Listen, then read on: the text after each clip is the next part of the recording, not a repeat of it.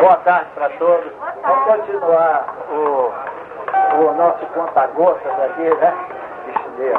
Histórico da Bossa Nova.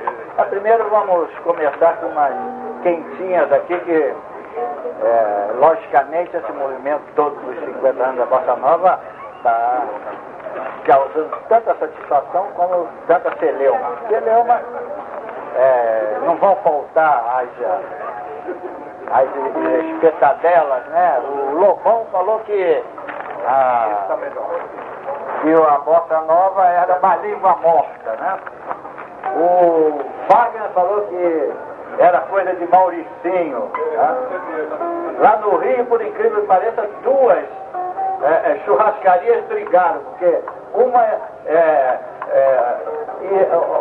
duas churrascarias não o Ziraldo ia inaugurar um painel no Beco das Garrafas com o desenho de todos os principais participantes da Bossa Nova, né? Uma churrascaria ao lado, parede com parede, é, apareceu também com painel. Entendeu? Então tem a guerra de bastidores, só que essa segunda ah, botou o Toquinho como bossa novista, botou o Carlos Lira com cigarro na mão que ele não fuma, então, então mas já ficaram de, de, de apagar. Bom, a apresentação do João no Rio foi um, um sucesso extraordinário, inclusive como sempre acontece com ele, coisas inusitadas, né? Teve a turma do Poço, no lugar que deveria ficar a orquestra da, da do, do, do municipal, ficaram os VIPs lá sentados. Nunca aconteceu isso na vida. Como não tinha orquestra, botaram os, os VIPs lá no, no porto do, do, do, municipal, né? E ele fez um, uma apresentação inesquecível e, e cantou pela primeira vez uh, com coro Interessante que o pessoal se encorajou com ele, ele estava tão um semblante tão simpático, o pessoal se encorajou com Chega de Saudade começou a cantar baixinho. Aí ele deu um bicho e botou só a plateia para cantar. Quer dizer, era uma coisa extraordinária partindo do João Gilberto, né?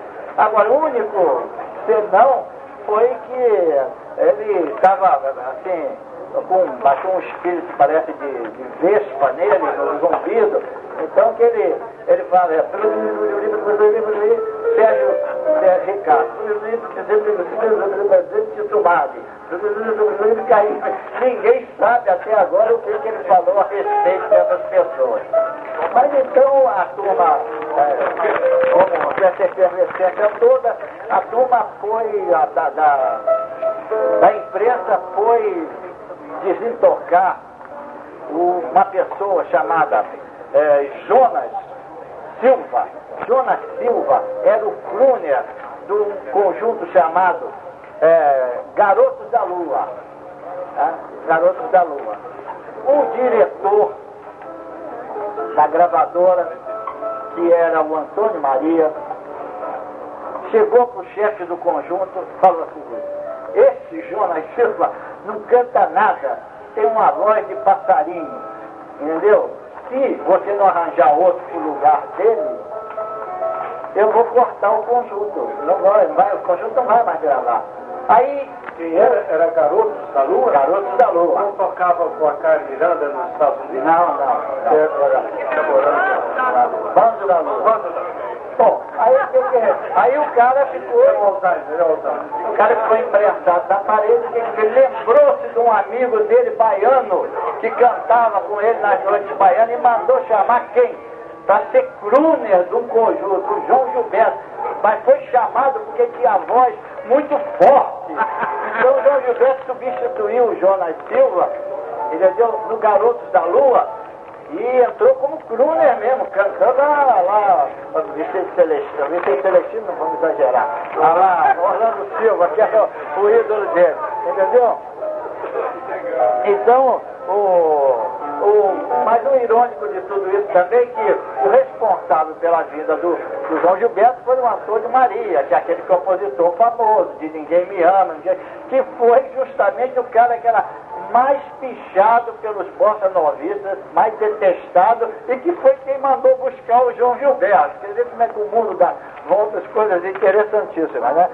Um ano depois que ele estava no conjunto Garoto da Lua, ele foi convidado gentilmente a retirar-se, né? Porque não comparecia o ensaio, só chegava atrasado nas apresentações à rádio, entendeu? É, então, mas é aquele males que vem para bem, né?